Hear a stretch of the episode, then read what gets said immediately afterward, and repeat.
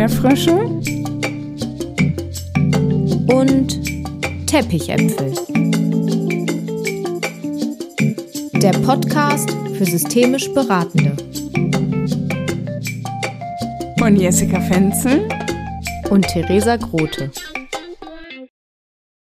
Wofür ist es gut, dass Ihr Partner sich zurückzieht? Welche guten Ideen steuern Ihre Freunde zu Ihrem Anliegen bei? Woran würde Ihre Tochter oder Ihr Sohn merken, dass es Ihnen nicht gut geht? Für wen ist das Symptom am meisten ein Problem? Wer ist darüber am zweitstärksten beunruhigt und wer merkt in der Familie zuerst, wenn es auftritt? Das war nur eine kleine Auswahl meiner Lieblingszirkulären Fragen. Herzlich willkommen zu einer neuen Podcast-Folge von Erdbeerfrösche und Teppichäpfel. Der Podcast richtet sich an all diejenigen, die die systemische Theorie auf das nächste Level bringen wollen. Du bist hier genau richtig, wenn du noch tiefer in die systemischen Zusammenhänge versinken willst und sie verstehen willst. Denn das passiert hier auf lockere und leichte Art. In der heutigen Folge erfährst du, was zirkuläre Fragen sind und welchen Nutzen sie für die systemische Beratung haben. Welche Fragen sind wann passend? Jessica beschreibt unterschiedliche Fragekategorien im Hinblick auf die Frage, was möchte ich erreichen, beziehungsweise wo will ich hin und wie. Meine Lieblingsfragen kannst du auf meinem Instagram-Profil Flow. finden. Zirkuläre Fragen sind für mich keine einwandfrei formulierten, sprachlich brillanten und verzierten, auswendig gelernten Fragen. Zirkuläre Fragen sind jene Fragen, die für mich den Regelkreis erfragen, die die Zirkularität in Systemen deutlich machen und sie erfassen wollen.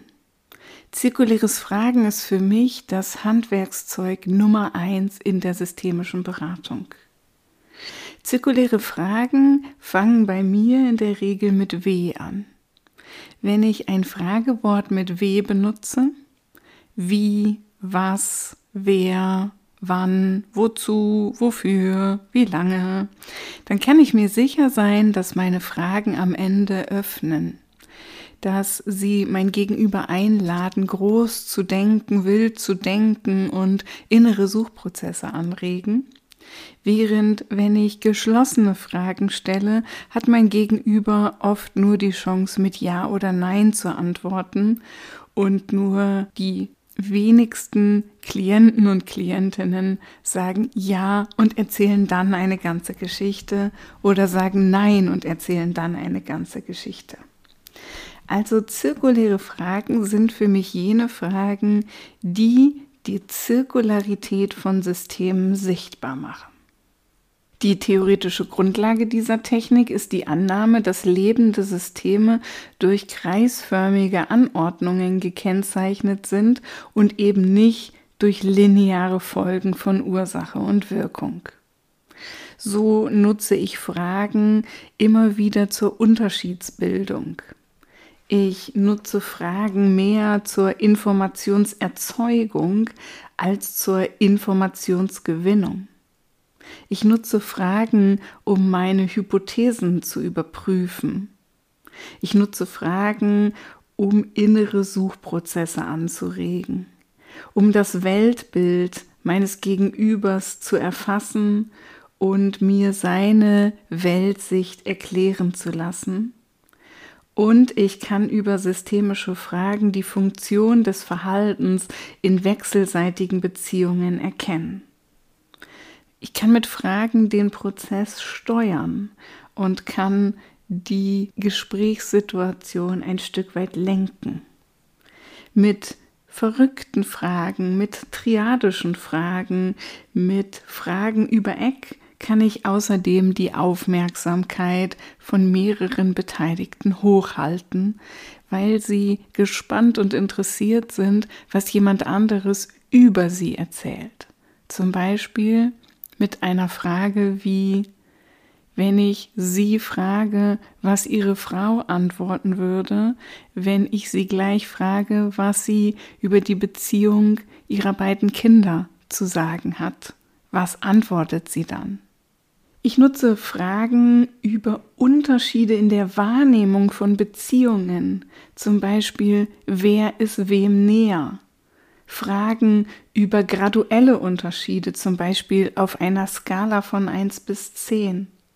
Fragen über hypothetische Unterschiede, wie zum Beispiel, wenn Sie diese Ausbildung jetzt beginnen, wie wirkt sich das auf das Zusammenleben mit Ihren Kindern aus? Und manchmal sind die Antworten auf die Fragen auch total klar, aber dass ich danach frage, kann für das Gegenüber einen Unterschied machen, der einen Unterschied macht. Und spannender ist es meistens, wenn mein Gegenüber die Antwort noch nicht kennt. James Server sagt zum Beispiel, tausche eine gute Frage niemals gegen eine Antwort ein. Zirkuläre Fragen greifen Hinweise, flüchtige Nebensätze, die jemand im Verlauf des Gespräches fallen lässt, auf und nutzt sie zur Hypothesenbildung. Auch die Verästelungen eines Themas werden mit Fragen erkundet. Nicht chronologische Entscheidungswege können damit für mich erarbeitet werden. Und immer dann, wenn ich mir nicht sicher bin, ob ich diese Frage wirklich stellen kann, dann stelle ich sie. Das ist ein Leitsatz, den ich aus meiner Weiterbildung mitgenommen habe. Weil es macht ja nichts, wenn das Gegenüber sie nicht beantworten möchte oder sie für mein Gegenüber nicht passend ist. Dann habe ich genug Spontanität und Gelassenheit, eine andere Frage hervorzuzaubern. Die Angemessenheit der Frage bestimmt ja sowieso mein Gegenüber und ich kann nicht vorhersagen, als wie angenehm oder unangenehm mein Gegenüber meine Frage empfindet. Wenn ich als Beraterin Widerstände gegen meine Art zu fragen bemerke, dann nehme ich die nützliche Information daraus und frage aus der Metaperspektive. Zum Beispiel, was lösen diese Fragen bei Ihnen aus? Oder wozu ist es jetzt genau richtig, dass die Antworten auf meine Fragen noch nicht kommen dürfen? Oder ich lasse mir ein Feedback geben. Zum Beispiel, ich habe das Gefühl, meine Fragen irritieren Sie. Wie nehmen Sie meine Fragen wahr? Wie sehen für Sie passende Fragen aus? Oder ich biete Erklärungen an. Sowas wie, darf ich Ihnen erklären, wozu ich so um die Ecke frage und was das Besondere an meiner Herangehensweise ist?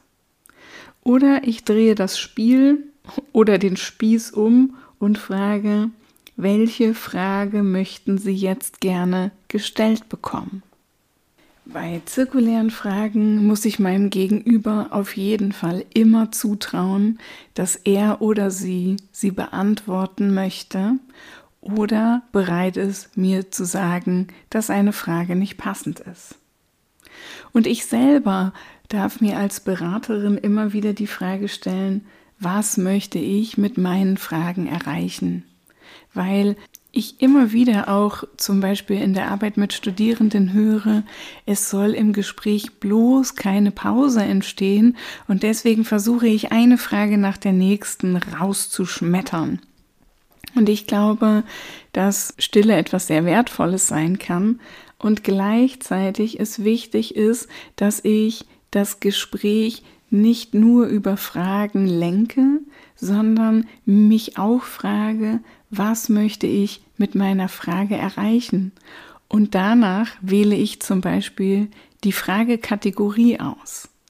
Also möchte ich eine Komplexitätsreduzierung oder möchte ich eine Komplexitätserweiterung? Danach suche ich aus, wie groß oder wie reduziert ich meine Frage stelle möchte ich versuchen, möglichst viele Beteiligte mit einzubeziehen oder möchte ich eher den Möglichkeitsraum erweitern? Möchte ich lieber Ressourcen aufdecken oder möchte ich über meine Frage Beziehung stiften und Sicherheit vermitteln? Möchte ich mit meinen Fragen Lösungen anregen? Oder möchte ich jemanden eher einladen, nicht direkt über Lösungen nachzudenken, sondern eher auf die Muster und Dynamiken, die dahinter liegen, schauen. Und natürlich darf hier in diesem Podcast nicht unerwähnt bleiben, dass ich als Systemikerin mir selber die Frage, warum verbiete. Warum gehört für mich in eine lineare Kausalität und wenn ich in meinem systemischen Denken eine zirkuläre Sichtweise feiere, dann ersetze ich die Frage warum mit wozu oder wofür. An einem Beispiel möchte ich nochmal verdeutlichen, wie ich den sogenannten Regelkreis erfrage. Ich habe ein Gespräch geführt mit einer Frau, die mir erzählt hat, dass sie übermäßig viel aufräumt, auch die Sachen, die ihrem Mann gehören. Und ich habe sie daraufhin gefragt, wie er darauf reagiert. Und sie sagte mir, er benimmt sich wie ein kleines Kind und sagt sowas wie Ja, das mache ich gleich und geht dann in den Rückzug und fühlt sich bevormundet. Und dann habe ich sie wieder gefragt, welche Auswirkungen hat sein Verhalten auf sie?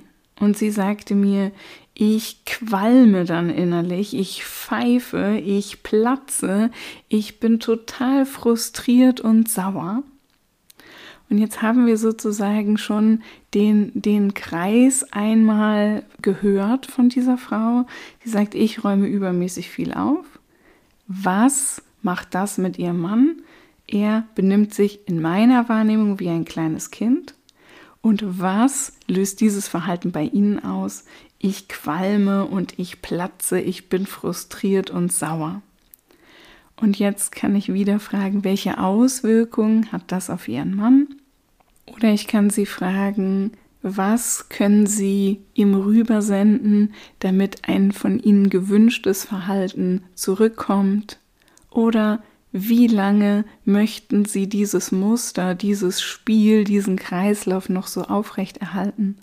Was haben Sie schon alles probiert, um aus diesem Kreislauf auszubrechen?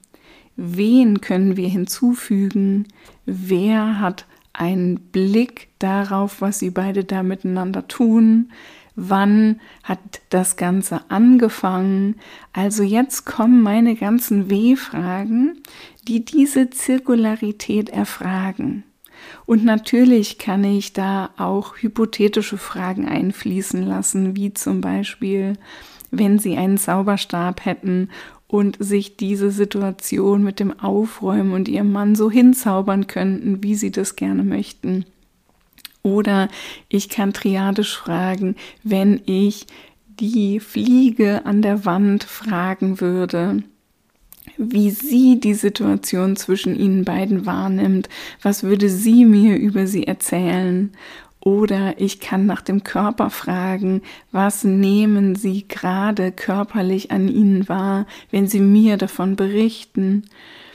Egal was ich frage, all diese Fragen dienen dazu, die zirkuläre Sichtweise einzunehmen und immer wieder rundherum zu fragen und das darf ganz einfach und leicht sein, weil es nicht darum geht, besonders kunstvolle Fragen zu erfinden, sondern über die Fragen mein Gegenüber einzuladen, für sich einen neuen Raum zu eröffnen und innere Suchprozesse abzufeiern, um dann zu eigenen Ideen zu finden. Cool, oder? Ja, mega cool. Danke, Jessica. Ich mache in der Praxis immer wieder die Erfahrung, dass zirkuläre Fragen öffnen. Welches sind deine Lieblingsfragen? Welche Erfahrungen machst du in der Praxis? Schreib sie unter unseren Instagram-Posts zum Thema zirkuläre Fragen auf unserer Instagram-Seite unter Flow. Oder schreib uns doch mal eine E-Mail unter erdbeerfrösche und teppichäpfel at web.de. Wir sind gespannt und freuen uns auf den Austausch. Apropos Austausch. Heute Abend findet ein Webinar statt um 20 Uhr über Zoom. Wenn ihr die Folge 11 Let's Connect noch nicht gehört habt, schaltet mal rein. Da tauschen Jessica und ich uns aus und resümieren 10 Podcast-Folgen. Seid gerne dabei. Den Link dazu findet ihr in den Show Notes in der Folge 11 oder auf unserer Insta-Seite. Wenn ihr das Ganze vertiefen wollt, wenn euch der Podcast zu oberflächlich ist, die Themen nur ankratzt, dann empfehle ich Jessicas Weiterbildung, die eintaucht, die das Coaching in den Vordergrund nimmt.